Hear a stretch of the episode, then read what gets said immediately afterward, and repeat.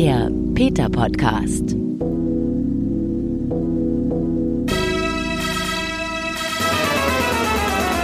Hereinspaziert, hereinspaziert. Mein Name ist Gesine Kühne und diese Melodie im Hintergrund, die gibt heute das Thema vor. Zirkus. Der Zirkus kommt in die Stadt Hurra.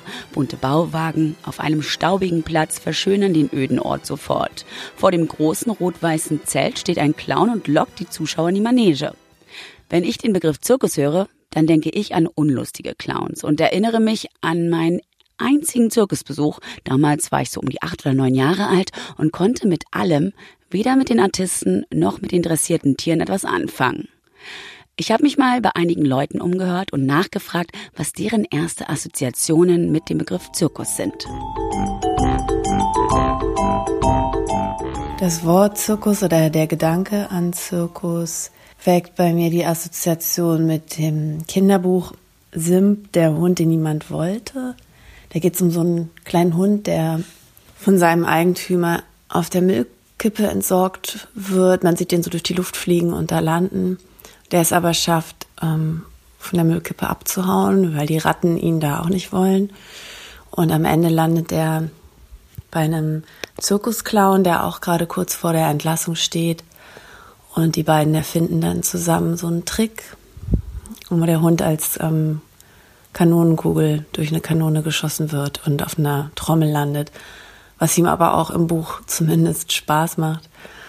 Und dann wird der Clown doch nicht entlassen und am Ende des Buchs sitzen alle Zirkusmitglieder, also Hund, Mensch, Löwe, Elefant zusammen beim Essen und feiern und bleiben für immer zusammen und sind glücklich.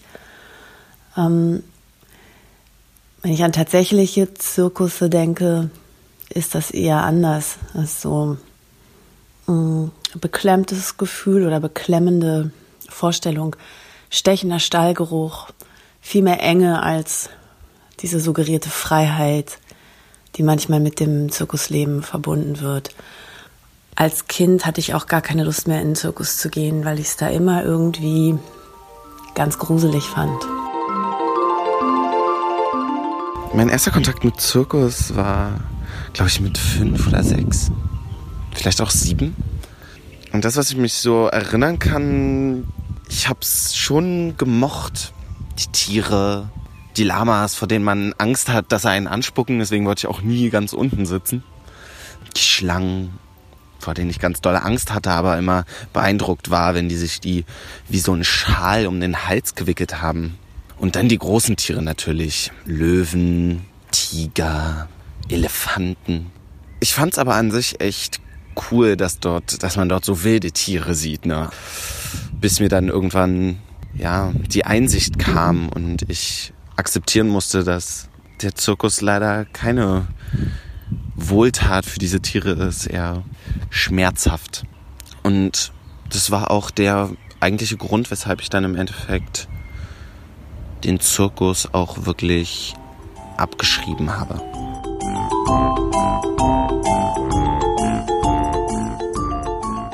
Wenn ich an Zirkus denke, dann denke ich zuerst an den Geruch von Heu und von so, so Rindenmulch. So eine Mischung aus feucht und trocken. Ich habe das geliebt als Kind. Ich denke dann an das Todesrad, so ein rundes Ding, das auf einer Achse sich dreht und mit Menschen, die da drauf herumlaufen, ohne abzustürzen. Das hat mich schwer beeindruckt damals. Ich denke an Clowns, die ich nie verstanden habe und die ich ganz, ganz schlimm fand, auch weil die so furchtbar geschminkt waren und Kleidung trugen, die ich auch nicht verstanden habe. Und ich denke an etwas, was ich niemals vergessen werde. Ich denke an einen mit, ja, mit weichen Borsten bestückten langen Rüssel, der zwischen zwei Gitterstäben ähm, hervorlugte und sich mir entgegenstreckte, weil in der kleinen Stadt, in der ich damals gewohnt habe als Kind, der Zirkus, also die Rückseite des, des Zirkusgelände ähm, begehbar war. Also ähm, die waren halt auf einer Wiese und man konnte um die drumrum gehen und da stand so ein Wagen ein Holzwagen mit Gitterstäben und Türen vor den Gitterstäben. Also man konnte nicht wirklich reingucken, aber da waren dann auch Lücken. Innen drin war es dunkel und aus so einer Gitterlücke reckte sich ein Elefantenrüssel. Und ich habe den auch angefasst. Ich habe den gestreichelt und war natürlich geflasht als Kind und wusste, irgendwas haut hier nicht hin. Das ist ein, ein Wagen, in den man nicht reingucken kann, also offensichtlich auch nicht wirklich rausgucken kann, ähm, in dem ein Tier steckte, was in meiner Vorstellung krass groß war und was auch krass groß ist. Ein Elefant ist groß. Und ich war begeistert und gleichzeitig geschockt sobald ich dann angefangen habe, auch wirklich zu denken und zu reflektieren, als ich älter wurde, habe ich beschlossen, nicht mehr in den Zirkus zu gehen. Es sei denn, dort findet nur so Trapezkunst statt. Das begeistert mich heute noch. Aber dieser Elefantenrüssel, der hat mich davon überzeugt, dass ich nie wieder in einen Zirkus gehen werde. Meine erste Erinnerung an den Zirkus ähm, ist dann auch tatsächlich mein zweiter Zirkusbesuch.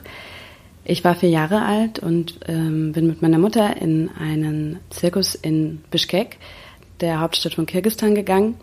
Und diese sowjetischen Zirkusse sind, also es ist jetzt nicht so ein Zelt oder so, sondern eher so, so ein richtiges Stadion, also sehr groß und massiv und äh, haben einen hohen Stellenwert auch ähm, gehabt damals.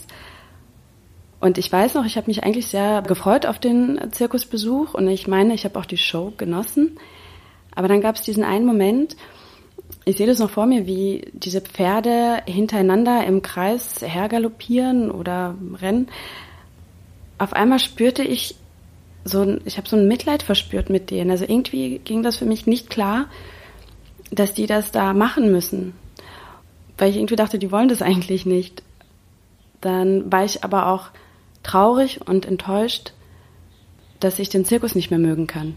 Also ich habe nicht verstanden, warum diese Tiere da drin sein müssen und ähm, diese Sachen machen. Also irgendwie spürte ich, dass das nicht äh, freiwillig von denen sein kann und dass es denen da nicht so gut geht dabei und den Zwang, den die da haben, war halt traurig, dass das äh, Bestandteil des Zirkus ist, den ich eigentlich toll finde. Aber das mit den Tieren, das ging dann für mich wirklich nicht klar und dann ab dem Zeitpunkt hat sich das dann auch für mich erledigt mit dem Zirkus. Als ich ganz klein war, weiß ich noch, dass ich einmal in einem Zirkus war, wo so Pferde waren und das fand ich dann auch eigentlich ganz toll so. Das hat mich total fasziniert, wie die da so im Kreis rumgeritten sind und so. Als ich dann schon ein bisschen älteres Kind war, konnte ich das dann mir schon wieder nicht mehr angucken, weil, mhm. weil man wirklich sieht, dass die Tiere so schlimm äh, außerhalb ihrer eigentlichen Gewohnheiten oder gehalten werden. Das ist einfach nicht vertretbar. Ja, ich glaube, das hat wirklich auch was mit kleines Kind und großes Kind zu tun. Ja. Ne? Als kleines Kind ist man natürlich fasziniert von den ganzen Tieren, die du dann sozusagen hautnah erleben kannst.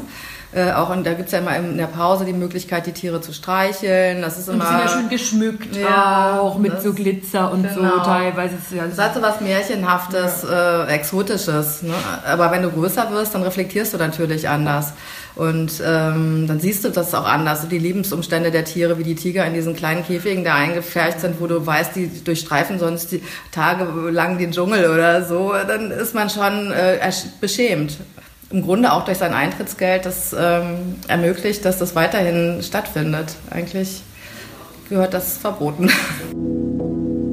Ich wollte eigentlich bei dieser kleinen Umfrage die Tierquälerei noch aussparen, weil ich gleich ganz ausführlich mit Dr. Yvonne Würz von Peter darüber spreche. Aber man kann diese Gedanken einfach nicht ausklammern. Für viele Menschen ist das das Erste, woran sie denken, wenn sie Zirkus hören. Da frage ich mich, warum das bisher nur auf Kommunalebene hier und da verboten ist, Wildtiere im Zirkus zu zeigen. Und es noch kein deutschlandweites Verbot dazu gibt. Wildtiere, generell Tiere, haben im Zirkus nichts verloren. Das ist meine Meinung und auch die von Dr. Yvonne Würz. In unserem Gespräch erfahrt ihr, warum. Hallo Yvonne. Hallo. Schön, dass du da bist und uns einen Einblick in das Zirkusleben gibst. Ich möchte jetzt von dir erstmal wissen, was genau deine Aufgabe bei Peter ist. Also wie wird deine Position bezeichnet? Ich bin Fachreferentin im Bereich Tiere in der Unterhaltungsindustrie, spezieller im Bereich Zoo und Zirkus. Mhm. Und das heißt, ähm, ich kümmere mich um die Kampagnenarbeit, ähm, organisiere Demos mit, gebe Interviews zu dem Thema, ähm, kümmere mich darum, dass wir Pressemitteilungen rausgeben oder mhm. um Social Media Posts und, und, und. Kannst du dich an dein erstes Mal Zirkus erinnern, falls du jemals überhaupt im Zirkus warst? Also ich habe auch mal meine Eltern gefragt und die konnten es mir auch gar nicht so genau sagen, weil wir sowieso in der Familie Tierschützer sind und auch meine Eltern da schon immer das Bewusstsein hatten. Und ich kann mich tatsächlich nicht erinnern, dass ich jemals im Zirkus, einen Zirkus besucht mhm. habe mit Tieren. Ich war dann aber dieses Jahr, als jetzt frisch Roncalli ähm, tierfrei geworden mhm. ist, mhm. Ähm, da war ich dann tatsächlich, habe mir das mal angeschaut und das war ganz toll, nur mit Artisten und da hat auch nichts gefehlt. Also es war ein super Programm. Okay, das heißt, du hättest schon eine Affinität zu diesem artistischen Programm. Also das finde ich schon bemerkenswert, mhm. was die Artisten da leisten. Mhm ich weiß nicht, es hat mir bisher nicht gefehlt unbedingt, aber ich wollte dann eben mal schauen, wie so ein Zirkus aussehen kann, mhm. ähm, jetzt nach der Umstellung auf komplett tierfrei. Ja. Du und der Zirkus, du musst ja trotzdem vielleicht irgendwann mal so Gedanken darüber dir gemacht haben, dass du halt dann natürlich auch anfängst, in dieser Richtung zu arbeiten. Es wird ja nicht einfach nur so an dir vorbeigegangen sein, bloß weil du ihn nie besucht hast. Kannst du dich da so daran erinnern, wann so das erste Mal dir bewusst wurde, was das eigentlich für eine Schweinerei ist, Tieren gegenüber? Also jetzt konkret im Bereich Zirkus kann ich es gar nicht genau sagen. Also wie gesagt, bei uns in der Familie ist schon viel Tierschutzhintergrund. Mhm. Und ich bin auch relativ früh schon Vegetarier geworden als Kind, so mit elf ungefähr.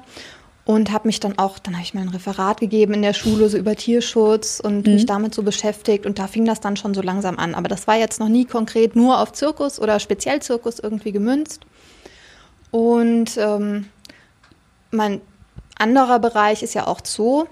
Und als Biologin habe ich eben auch im Rahmen vom Studium da mal ein Praktikum mhm. gemacht und da bin ich auch schon mit so einem kritischen Hintergrund reingegangen, habe mir das aber mal angeschaut. Und ähm, im Die Bereich Zirkus war mir aber schon immer irgendwie bewusst, natürlich, es gehört kein Elefant in einen Zirkus. Ähm, aber wie war denn das, äh, wie war denn das äh, da im, im Zoo? Also gerade wenn du da die Erfahrung gemacht hast und kritisch rangegangen bist, ähm, wie fühlt sich das dann so an, wenn man dann halt wirklich mit diesem Tierschutz, mit dieser, ja, aus, aus einer Tierschutzfamilie kommt und dann halt kritisch da schon hingeht? Ja, was passiert da, wenn man die Tiere in Gefangenschaft sieht? Also, es war schon eine Erfahrung, eine gute Erfahrung, da mal so hinter die Kulissen sehen zu können. Warum eine ähm, gute Erfahrung? Kannst du das? Weil ich schon auch gesehen habe, ähm, die gerade im Bereich Zoo denken ja viele, naja, da wird auch was für den Artenschutz getan, jetzt ganz anders als im Zirkusbereich, mhm. wo das mhm. ja ganz klar nicht der Fall ist. Ähm, aber auch da, wenn man dann mal genauer hinschaut, sieht man, dass es eben so um Profit und um Außenimage auch vieles geht. Also auch wenn man dann mal in so einer Sitzung äh, mit Zoodirektor mhm. sitzt und mhm. ähm, mitbekommt, wie dann Sachen diskutiert werden, ähm, ja, wie man den Zoo nach außen hin gut darstellen das heißt, kann. Das heißt, das ist alles nur Mittel zum Zweck, das Tier dort äh, und Artenschutz wird gerne vorgeschoben. Genau, genau. Und deshalb auch eine gute Erfahrung, weil du für dich halt dann nochmal so die deine Wahrheit entdecken konntest, dass es halt einfach nicht geht, mhm. weil das Tier letztlich ausgenutzt wird. Genau. Okay, das, das kann ich gut nachvollziehen. Ähm, und beim Zirkus, okay, das, das kennt man natürlich aus, aus Pressegeschichten und so weiter. Dann geht dort mal ein Elefant stiften und äh, tötet dann irgendwie Menschen. Und da wird natürlich auf das, ne, auf den toten Menschen hingewiesen und, und der, der Elefant ist der Böse, aber dass da natürlich was ganz Perfides dahinter steckt, nämlich, dass der Elefant gefangen gehalten wird und letztlich irgendwie wahrscheinlich ein gestörtes Verhalten hat, dass das, das passiert. Das lassen die Leute gerne eher aus. Ja, es kommt aber auch immer mehr ins Bewusstsein. Mhm. Also ähm, es gibt ja auch jetzt schon einige Studien in den letzten Jahren zum Thema Zirkus, wo sich immer wieder zeigt, dass so rund zwei Drittel der Menschen in Deutschland ja gegen Wildtiere im Zirkus sind mhm. und auch zu einem großen Teil auch komplett gegen Tiere im Zirkus. Ähm, und auch wenn solche Unfälle passieren, ähm, klar, wenn jetzt, wie das, was du angesprochen hast, so ein, so ein, dramatischer Unfall passiert, dass da auch Menschen zu Schaden kommen, klar steht das auch im Fokus. Aber das Tierleid ist viel, immer mehr Menschen halt auch bewusst, auf ja. jeden Fall. Äh, was meinst du, wie es da, also wie es dazu kam, dass da so ein Umdenken tatsächlich stattgefunden hat? Also wenn man früher ging das ja irgendwie durch, ne? Der Zirkus kam in die Stadt, oh toll, guck mal, die haben Tiger und Elefanten dabei, da haben wir noch nie gesehen. Und jetzt ist es halt wirklich so ein Affront eigentlich, ne? Dass man denkt so, wie könnt ihr nur Tiger und Elefanten mitbringen? Ja, ich denke, das ist auf jeden Fall. Ähm also oft wird ja auch gerade von Zirkusseite behauptet, es ist so eine Tradition und Tiere gehören in den Zirkus und es ist ein Kulturgut.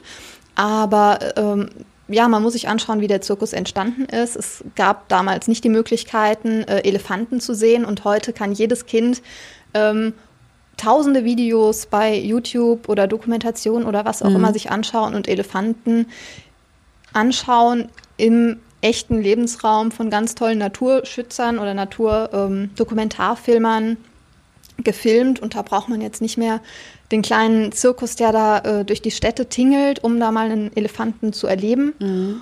Und das ist einfach nicht mehr notwendig und äh, hat ja auch damals schon ein vollkommen falsches Bild so gezeichnet. Ähm, ja, zum Beispiel, dass Elefanten Kopfstände machen, genau, was sie eigentlich nicht das, machen. Ähm, braucht heute kein Mensch mehr mhm. und ja, dadurch wird sich das langfristig auch einfach nicht mehr durchsetzen.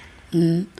Es gibt wirklich, ich habe da auch ein paar Dokus angeguckt, ähm, gerade was so die Demonstration gegen Zirkusse angeht. Das ist weit verbreitet, also auch gerade in Deutschland, sich dagegen einzusetzen, was Wildtiere angeht. Du hast aber auch gesagt, generell Tiere, weil es gibt ja noch diese kleinen Tiernummern, sowas mit Hunden und so weiter. Ist das genauso No-Go oder kann man das nicht auf einer Ebene sehen?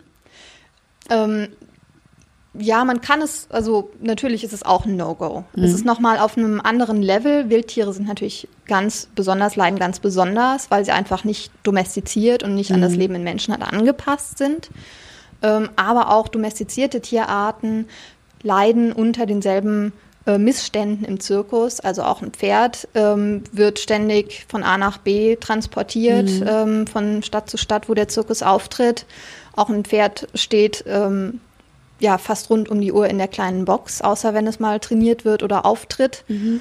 Und ähm, wird dressiert und auch hart dressiert dann zum Teil. Also das sind dann sehr, sehr ähnliche Probleme und deswegen sind wir auch gegen andere Nummern mit Tieren. Ja. Du hast Dressieren gerade schon gesagt, das ist ein gutes Stichwort. Wie läuft denn so eine Tierdressur ab? Wie kann ich mir das vorstellen? Ja, da gibt es verschiedene Hilfsmittel, je nachdem ähm, auch welche Tierart dressiert wird. Ähm, bei Raubtierdressuren wird da mit der Peitsche zum Beispiel gearbeitet oder mit einem Stock. Ähm, die Dresseure sagen dann, behaupten dann auch gerne, das ist ja alles, das wird, ist nur so ein Antippen oder ein Zeigestock. Mhm. Aber es gibt natürlich auch Videos hinter den Kulissen, die dann zeigen, wie die Tiere auch wirklich brutalst geschlagen werden damit. Und ähm, beim Elefanten, beim ja, Elefanten ist es so, ähm, da wird zum Beispiel der Elefantenhaken benutzt. Das heißt, das ist so ein ähm, Haken mit Metallende mhm. und ähm, sieht vielleicht für den Laien relativ unscheinbar aus. Es hat aber ein spitzes Metallende und die Trainer wissen dann auch ganz genau, wo sie die Elefanten berühren und schlagen müssen, damit mhm. das den Tieren wirklich wehtut. Also an sehr sensiblen Stellen wird das auch eingesetzt und schon von klein auf auch. Und die Tiere lernen dann eben den Gehorsam, mhm. auch gewaltvoll von Anfang an und ähm, lernen dann zu spuren sozusagen. Mhm. Und auch schon das Mitführen von diesem Elefantenhaken ähm, löst dann schon Angst bei den Tieren aus. Klar, das wissen, ist halt eine Konditionierung. Genau, das ne? wird dann damit also, ja, verknüpft ja. auch. Die Dressur allein ist ja aber auch nicht das, was, was so schlimm ist. Also klar ist schlimm, aber die kleinen Ställe, kein Auslauf und der Transport sind super schädlich für die Tiere. Was passiert mit denen? Also wenn wir jetzt nochmal auf die Elefanten kommen, mhm. beispielsweise, ähm, das sind ja Tiere, die in der Natur daran angepasst sind, ähm, stundenlang umherzuwandern in ihren Familienverbänden auf der Suche nach Nahrung. Und ähm, gerade bei Elefanten ist das eben sehr, sehr schädlich für die Gelenke, wenn man die jetzt auf einen Transporter buxiert mhm. und ähm, durch ja, mit dem Transporter da umherfährt, ähm, weil die Tiere einfach rein von ihrer Anatomie her auch gar nicht dafür gemacht sind, auf einem Auto durch die Gegend gekarrt zu werden. Das heißt, das geht auf die Gelenke, genauso wie auch mhm. die Dressur mhm. ähm, und die Kunststücke, also so ein Kopfstand beispielsweise, ähm, schädigt die Elefanten einfach, ähm, also es ist ges extrem gesundheitsschädlich mhm. für die Tiere. Und genauso auch die Transporte zum Teil. Ähm, ein anderes Beispiel wären Giraffen, mhm. die auch ähm, ja, eine sehr sensible Wildtierart sind mit extrem hohen Ansprüchen, also wirklich sehr schwer zu halten. Und ähm, die jetzt in einen Transporter zu verfrachten, die sind ja, ähm, ich weiß nicht, 3, noch was Meter groß. Ähm, das heißt, da gibt es nochmal ganz spezielle Anforderungen. Die Tiere haben auch einen, ähm, einen Stoffwechsel, der, ähm, das heißt, von den Stoff, vom Stoffwechsel der Giraffen her müssen die Tiere äh, möglichst stehend transportiert werden. Das heißt, sie dürfen eigentlich nicht sich so wie so ein Hund hinlegen. nicht runter ja. ablegen mhm. oder gebückt transportiert mhm. werden. Und das ist auch rein von den, ähm, ja, von den Transportbedingungen her. Gibt's ja, also ich meine, du kommst ja durch keine Autobahnbrücke mehr durch und genau. so, ne? Funktioniert und nicht. Das, deswegen ist auch der Transporter eben wirklich ein, ein großes Problem mhm. bei vielen Tierarten. Du hast jetzt äh, die Giraffe und den Elefanten besonders angesprochen. Das sind ja nun Tiere, die in unseren Breitengraden nun außer im Zoo nicht vorkommen. Äh, spielt das auch nochmal eine Rolle, was äh, so die Witterung angeht? Ja, das kann auch noch ein Problem sein. Ähm gerade auch im Winter, da muss man natürlich höllisch aufpassen mit den Temperaturen. Mhm. Ähm, Wenn es eiskalt ist, trotzdem ähm, mittlerweile machen ja viele Zirkusse auch Weihnachts- oder Winterzirkusse. Das heißt, es wird nicht mehr pausiert im Winter, weil es muss ja zusätzlich auch noch, ähm, müssen ja noch Einnahmen generiert mhm. werden. Und ähm, ja, wenn es draußen kalt ist, dann können die Tiere nicht stundenlang draußen stehen, ohne vielleicht auch äh, Schäden zu nehmen. Das heißt, sie sind dann vielleicht noch länger auch eingesperrt oder auch angekettet im, im Stallzelt. Ähm, ja, das ist alles andere als optimal natürlich auch klimatisch dann für die Tiere. Ja. Nun habe ich mich, also habe ja vorhin schon gesagt, ich habe ein paar Dokumentationen angeschaut und da gab es zum einen immer wieder äh, also den Vorwurf, dass nicht genug Auslauf da ist. Es gibt aber trotzdem Zirkusse, die das haben und mit sich bringen und so, dass der Paddock äh, groß genug ist für die Elefanten zum Beispiel. Ist das dann ein bisschen besser oder ist das einfach nur, hm, ja, eigentlich äh, geht es auch nicht, weil die wirklich einfach Kilometer lang durch die äh, Steppe laufen oder wo auch immer die Elefanten lang laufen ähm, und so ein quasi quadratisches Auslaufgebiet einfach wirklich immer noch komplett an deren Bedürfnissen vorbei ist. Ja, also gerade bei Elefanten, die brauchen wirklich so viel Bewegung, ähm, dass auch in den meisten Zoos schon, ähm, selbst wenn ein Zoo ein paar tausend Quadratmeter Auslauffläche hat, ähm, selbst dann erkranken die Tiere da äh, häufig an Gelenkerkrankungen, an Fettleibigkeit auch. Das sind große Probleme. Und infolgedessen sterben die Tiere dann mhm. auch ähm, früher als in, ähm, in der Wildnis quasi.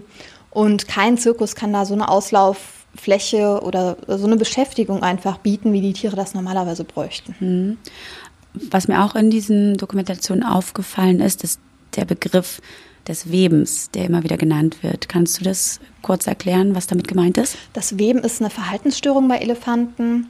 Das heißt, das ist so eine Art rhythmisches ähm, Hin- und Her schaukeln mit dem Kopf oder auch mit dem ganzen Körper. Teilweise machen die Tiere auch mal so ähm, einen Schritt mit den Vorderbeinen vor und zurück. Und das ist eine ganz typische Verhaltensstörung bei Elefanten, die nicht in der Natur vorkommt, sondern eben nur in Gefangenschaft, in Zirkussen ganz drastisch, in Zoos aber auch. Und das ist wirklich ein Ausdruck von seelischem Leiden bei diesen Tieren und ähm, wird häufig auch von den Zirkussen so abgewiegelt im Sinne von, das machen die, wenn wir die füttern, kurz davor, dann freuen die sich so. Ja, ja. ich wollte gerade fragen, wie die das argumentieren, dass, genau. also dass da wirklich offensichtlich eine Verhaltensstörung da ist. Das ist aber so, das sind dann so die, die Ausreden, die dann angebracht werden.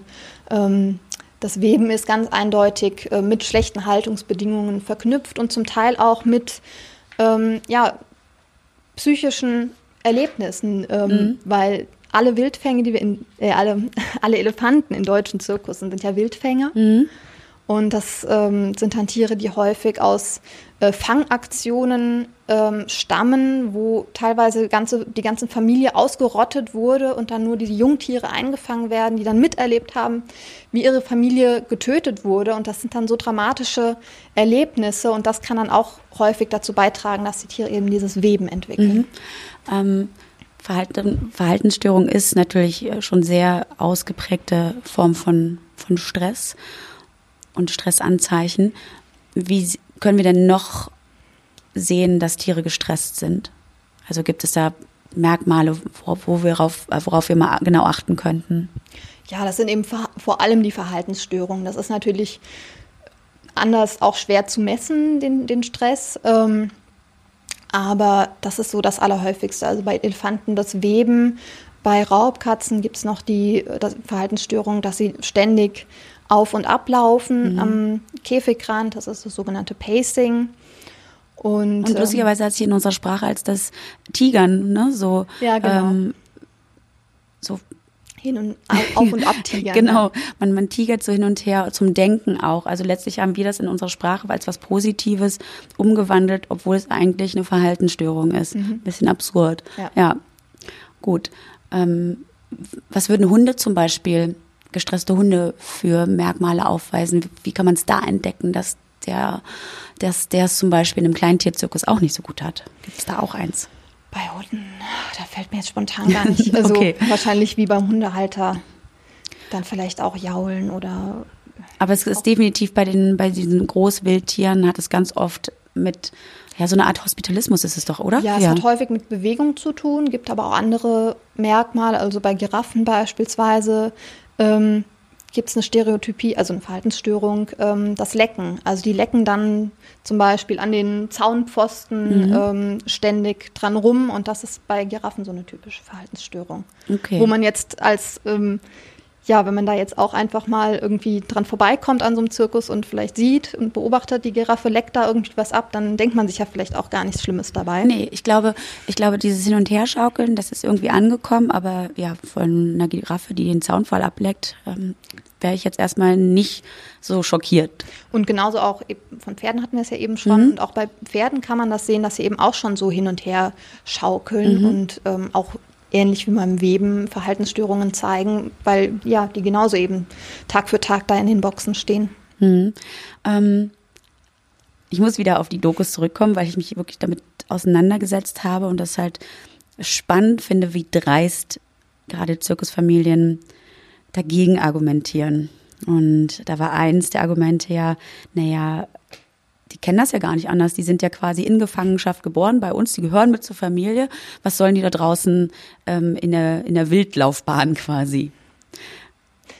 Ja, das ist so ein ganz häufiges Argument, ähm, was zum einen natürlich äh, dreist gelogen ist, weil jetzt gerade Elefanten ähm, sind nun mal nicht äh, in Gefangenschaft geboren, sondern mhm. wirklich der Wildnis entrissen.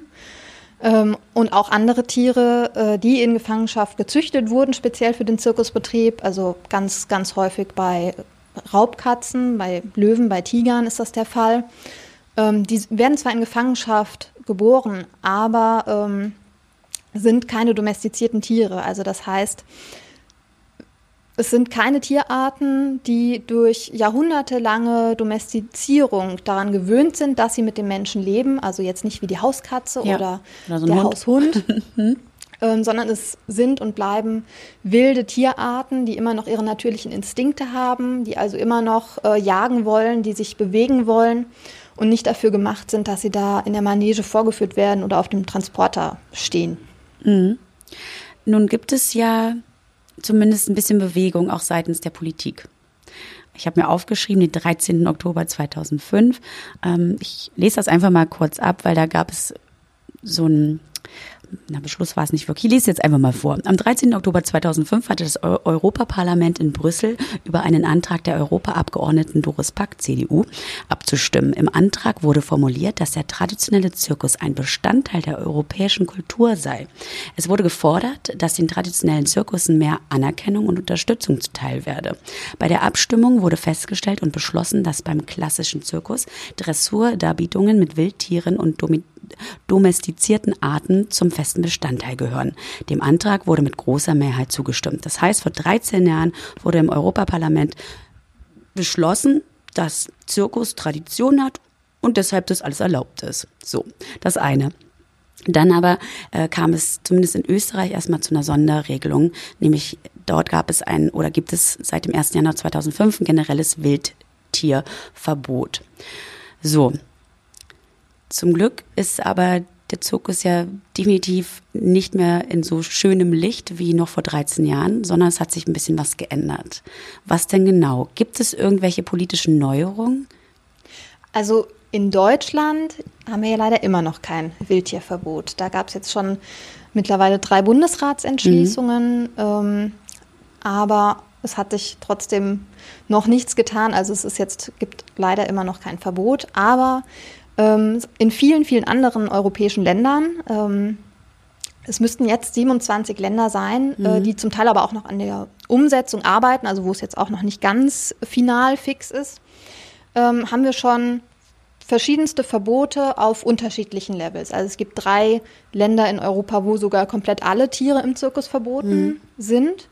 Und dann gibt es noch viele andere mit Wildtierverboten, ähm, die dann auch verschieden ausgestaltet sein können. Also dass dann bestimmte festgelegte Wildtierarten verboten sind oder dass die Nachzucht von bestimmten Tierarten verboten ist beispielsweise. Ähm, also da gibt es verschiedene Regelungen. Weißt du, warum es in Deutschland so schwierig ist, das durchzusetzen? Also es haderte bislang sehr an der CDU. Mhm. Ähm, da war ähm, der ehemalige, mittlerweile ehemalige Fraktions, ähm, wie heißt es dann, Fraktionsvorsitzende der CDU im Bundestag, Volker Kauder, der sich da sehr dagegen eingesetzt hat. Und es konnte eben immer noch verhindert werden. Mhm dass es da im Bundestag äh, dazu kam, dass das durchgesetzt wurde.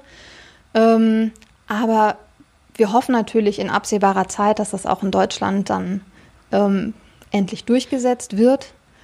Macht ihr da irgendwie, also pusht ihr als Peter da besonders? Steht ihr da immer wieder auf der Politikmatte und sagt so, jetzt aber? Oder habt ihr da ja, gar keinen? Doch. Also klar, mit Petitionen mhm. oder auch direkt, ähm, dass wir versuchen, da über die Politiker ähm, das, das zu thematisieren ähm, in den Ministerien zum Beispiel, ähm, Appelle an ähm, Julia Klöckner zum Beispiel. Ähm, und ja, da sind wir auf jeden Fall immer dran.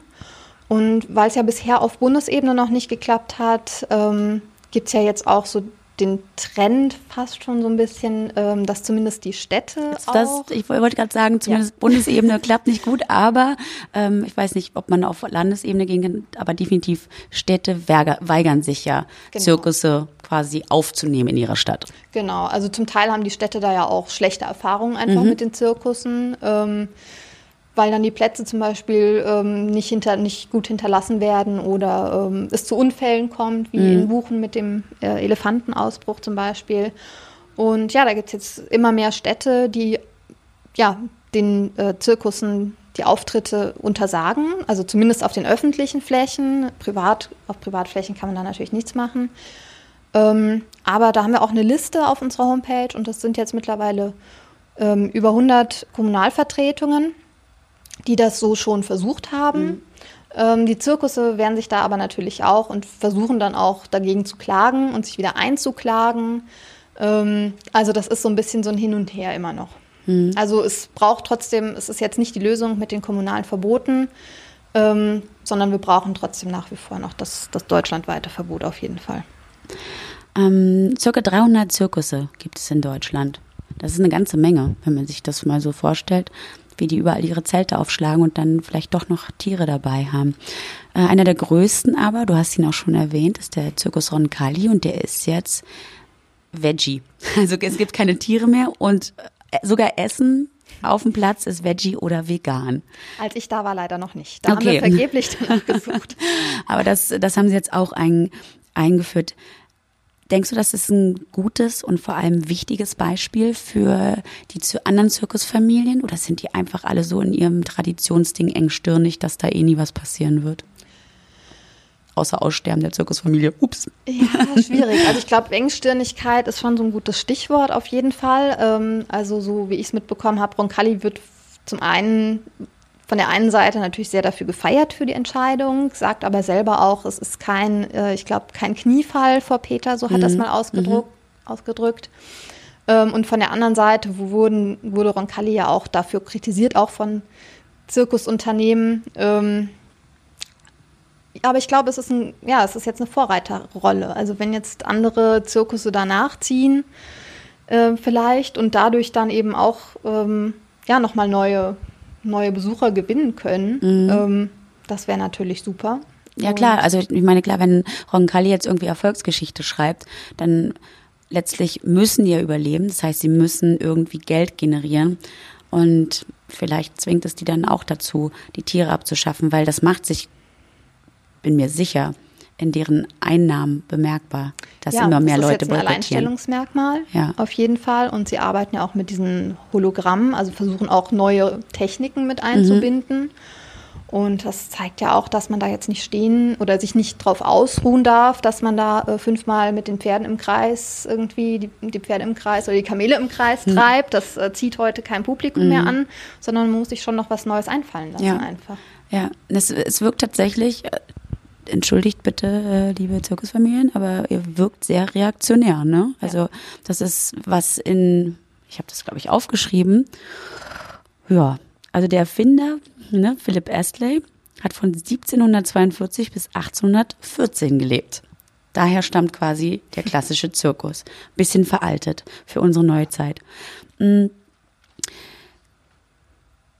Nun gibt es äh, genügend Zirkusse, die die wilden Tiere abgeschafft haben und halt mit kleinen Tieren performen.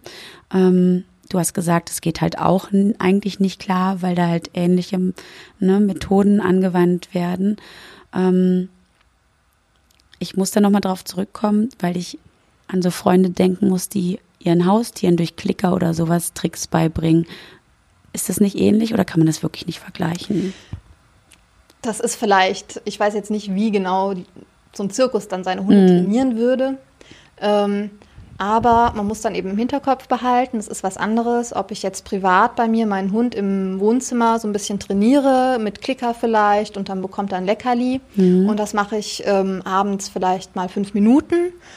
Und dann ist auch wieder gut. Und wenn ich ähm, als Zirkus ähm, so eine Nummer habe und die Tiere müssen funktionieren und die Tiere müssen vor eventuell auch größerem Publikum von 100 Menschen auftreten, dann noch mit dröhnender Musik im mhm. Hintergrund, reisen dann auch mit der Zirkusfamilie mit, also ähm, sind dann da auch ständig diesem Stress wieder ja, ähm, unterlegen, dass sie da eben mitreisen müssen und funktionieren müssen, ja. weil das Zirkusprogramm muss ja dann stattfinden und ähm, ja, laute Musik, Publikum, das ist nicht vergleichbar mit fünf Minuten Training im Wohnzimmer. Stimmt, das haben wir bis jetzt ausgelassen, dass ja die Geräuschkulisse auch unglaublicher Stressfaktor ist, weil sie so groß ist. Mhm. Und du sagtest, das Training und so weiter, das heißt, so ein Hund oder was auch immer für ein Nicht-Wildtier hat ja auch wie eine Art Arbeitstag dort im Zirkus und kann nicht mehr Tier sein, sondern muss funktionieren. Mhm. Das verstehe ich. Dann weiß ich da auch den Unterschied. Ähm, du hast Roncalli besucht.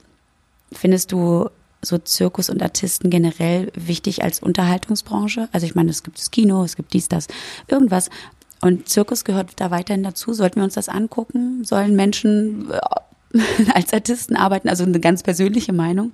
Gehört das irgendwie zum Kulturgut dazu? Also ich persönlich habe es jetzt vorher nicht so wirklich auf dem Schirm gehabt einfach. Mhm. Ich fand es dann, als ich besucht habe, schon ähm, schön und beeindruckend. Ähm, und ich glaube, dass da auch, ähm, das wird wahrscheinlich nicht so schnell enden. Also Artisten mhm. ähm, wird es wahrscheinlich noch lange Zeit geben und das ist auch, das ist ja auch was Schönes. Ähm, aber ich glaube, ja, der, der Punkt mit den Tieren, das braucht heute keiner mehr. Es reicht auch mit Artisten und Clowns. Ähm, ich persönlich bräuchte es jetzt nicht als regelmäßigen Entertainment-Faktor so, mhm. aber ich glaube, dass es schon viele Menschen gibt, die es interessiert und die das auch gerne mögen und das ist ja dann auch in Ordnung. Ja. Ähm, wir haben schon auch über Pferde gesprochen und äh, das Pferd an sich war ja auch so mit Auslöser, dass Tiere überhaupt zum Zirkus gebracht wurden oder dass der Zirkus entstanden ist. Ähm, Pferd, Pferd im Zirkus wird genauso leiden wie so ein Hund, der trainiert wird oder halt der Elefant und hat nicht genug Auslauf, beziehungsweise ist in den engen Boxen zum Transport. Es gibt ja aber auch ähm, diese, ich sag jetzt mal Hypomania. Also es gibt ja diese reinen Pferdeveranstaltungen, die auch so ein bisschen wie die wie der Cirque du Soleil mit Artisten halt nur mit seiner Pferdeshow lockt. Ist das auch so schlimm wie Zirkus? Geht das auch nicht? Ja, also auch da ähm, werden die Tiere natürlich auch dressiert mit harten Dressurmethoden. Ähm, auch da gibt es Praktiken, die äh, gesundheitsschädlich sind für die Tiere, also zum Beispiel Rollkur oder ähm, andere Methoden. Und ja, also wie du auch schon sagtest, da sind eben wieder genau ähnliche Probleme mit Transport mhm. oder die Tiere stehen da ähm, fast, also rund um die Uhr beinahe, außer die kurzen Zeiten, die sie dann in der Manege sind oder mal Auslauf bekommen, stehen die dann auch in kleinen Boxen. Mhm. Und Pferde sind nun mal, ähm, ja, Lauftiere und ähm, leben eigentlich auch in, in, Gruppen, möchten auch sozialen Kontakt, also auch da die Tiere in diesen Boxen immer zu halten, ist nicht artgerecht. Und auch bei den so Appassionata-Shows oder ja, ähnlichem. Ähm, ich bin nicht auf diesen Namen gekommen, ja. genau, aber sowas meinte ich, ja.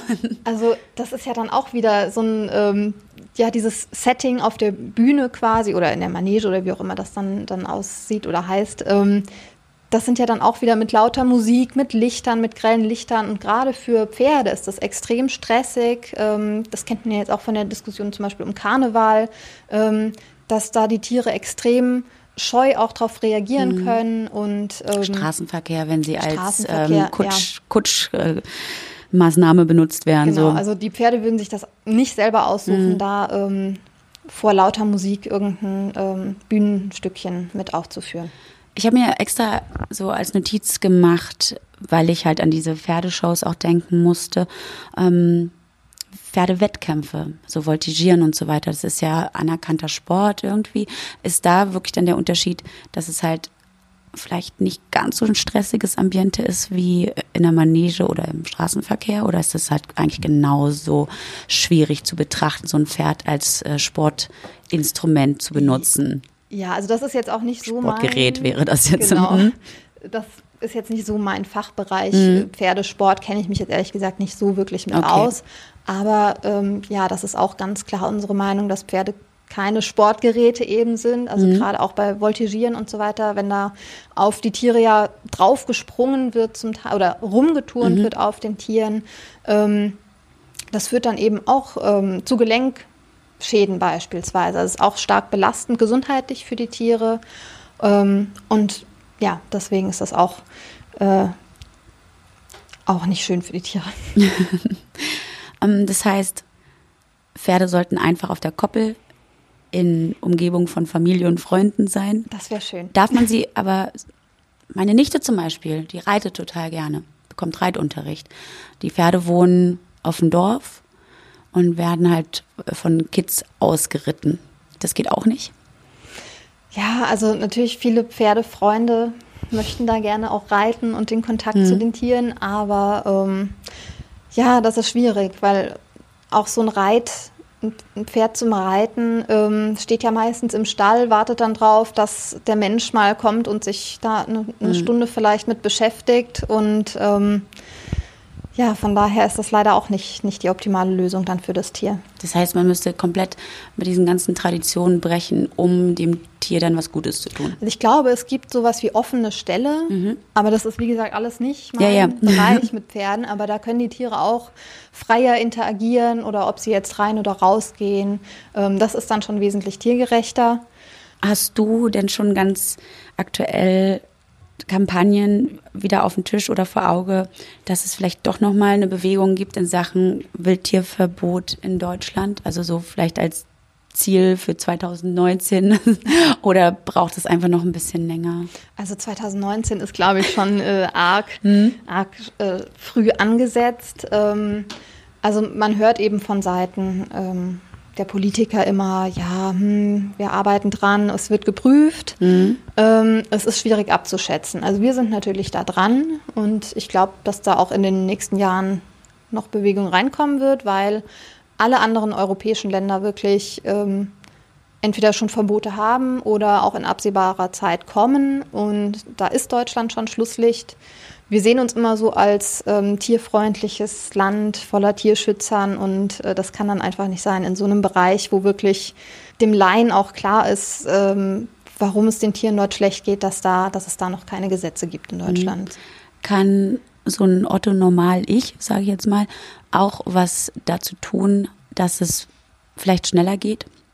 Wo gibt's die nächste Petition? Also man kriegt ja so viele Petitionen heutzutage um die Ohren geballert, dass man ja gar nicht mehr weiß, was man da überhaupt noch unterschreibt, beziehungsweise man klickt das einfach nur noch weg, weil man denkt, das bringt doch alles nichts. Aber kann man wirklich ganz speziell in diesem Fall gegen Wildtiere im Zirkus aktiv werden, ohne dass man halt ne, dann als Tier, es gibt ja wirklich diese Blockade bei Menschen, dass sie sagen so, ja, ich habe Peter nichts am Hut mhm. und ne, lass mich in Ruhe, ich bin hier kein radikaler Tierschützer, aber trotzdem bin ich dagegen. Da möchte ich auch was machen.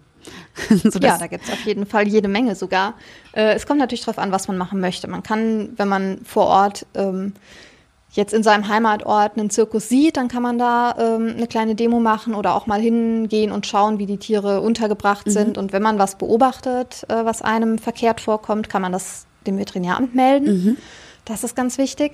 Und auf der Ebene, dass man jetzt ähm, auch gesetzlich was ändern möchte, kann auch jeder in seiner Stadt ähm, den Stadtrat, Gemeinderat, wie auch immer das äh, vor Ort eben heißt, ähm, anschreiben. Dafür haben wir auch ein Musteranschreiben auf der Homepage und einfach mal sagen, hier, ähm, liebe Politiker in meiner Stadt, bitte ähm, schaut euch doch mal das an und beschließt auch ein kommunales Zirkuswildtierverbot. Und ähm, zum Teil kommt es dann eben auch durch diese Initiative von Bürgern in der eigenen Stadt zu diesen Verboten. Mhm. Und ähm, deutschlandweit, da haben wir auch eine Petition auf unserer Homepage ähm, auf peter.de Tierverbot-Zirkus. Da kann man natürlich auch unterschreiben. Und wir haben auf der Homepage auch noch ganz viele Tipps, was man so machen kann. Also für Tiere im Zirkus, da kann man, kann man sich einsetzen auf verschiedene Arten. Gibt es denn auch, oder weißt du das vielleicht so aus deinem engeren Umkreis, sei es äh, Kindergärtnerinnen oder Lehrer, die halt genau derselben Meinung sind, dass Wildtiere nichts im Zirkus zu suchen haben und vielleicht das so in ihre Schulstunden mit einbringen, so dass, weil Kinder haben ja so eine Kraft, ne? Also ich meine, ich glaube, wenn die das verstehen, was da eigentlich passiert, dann ist da schnell mal der Zirkusbesuch boykottiert. Mm, ja, also da. Vielleicht sollte es so ein Schulfach geben. Ne? So in, in, oder in, e- ja. in, Ethik zum Beispiel. Mhm. Könnte man das doch, könnte man das nicht mit auf den Lehrplan bringen? Mhm. Ja, das wäre gut. Wir haben natürlich auch so Tierschutzmaterialien mhm. und so weiter. Also es gibt bestimmt auch Lehrer, die das dann äh, thematisieren. Ähm, ein Problem ist, dass aber auch die Zirkusse da tatsächlich aktiv ähm, gegensteuern zum mhm. Teil und dann ganze Schulklassen einladen ähm, zu solchen Raubtierproben beispielsweise, wo die Kinder dann mal mitkommen dürfen und dann vom Dompteur erzählt bekommen, wie schön das doch alles ist, wie gut es den Tieren angeblich geht. Also die sind da auch, die schlafen nicht und sind mhm. da auch aktiv und mhm. versuchen natürlich gerade die andere Seite dann auch wieder, ähm, ja, die Kinder da zu überzeugen, wie schön doch der Zirkus und die Tiere da im Zirkus sind. Na gut, ich merke schon, es ist noch ein langer Weg, bis Deutschland dann als Schlusslicht in Europa irgendwann die Wildtiere aus dem Zirkus verbannt, also durch Gesetze adäquate. Mhm. Bis dahin, denke ich mal, wirst du fleißig weiterarbeiten, dass das ja, besser schneller als langsamer geschieht. Ja, das hoffe ich mal. Gut, dann danke ich dir. Ja, gerne. Dr. Yvonne Würz im Gespräch hier im Peter Podcast. Noch mehr Infos rund um den Zirkus findet ihr natürlich auf peter.de und ich würde mich freuen, wenn ihr auch in zwei Wochen wieder dabei seid, denn dann heißt es vegan ist überall und ich gehe mit keinem geringeren als Alex Flor, genau, Bauarbeiter, Veganer und Alex kocht Alex im Supermarkt einkaufen, vegane Produkte suchen und vor allem finden. Das machen wir, denn selbst wenn der grün-gelbe Vegan-Sticker nicht auf einem Produkt klebt, kann so manche Leckerei vegan sein. Und bis dahin, abonniert doch diesen Podcast. Der Peter Podcast, das ist der Name und ich heiße Gesine Kühne.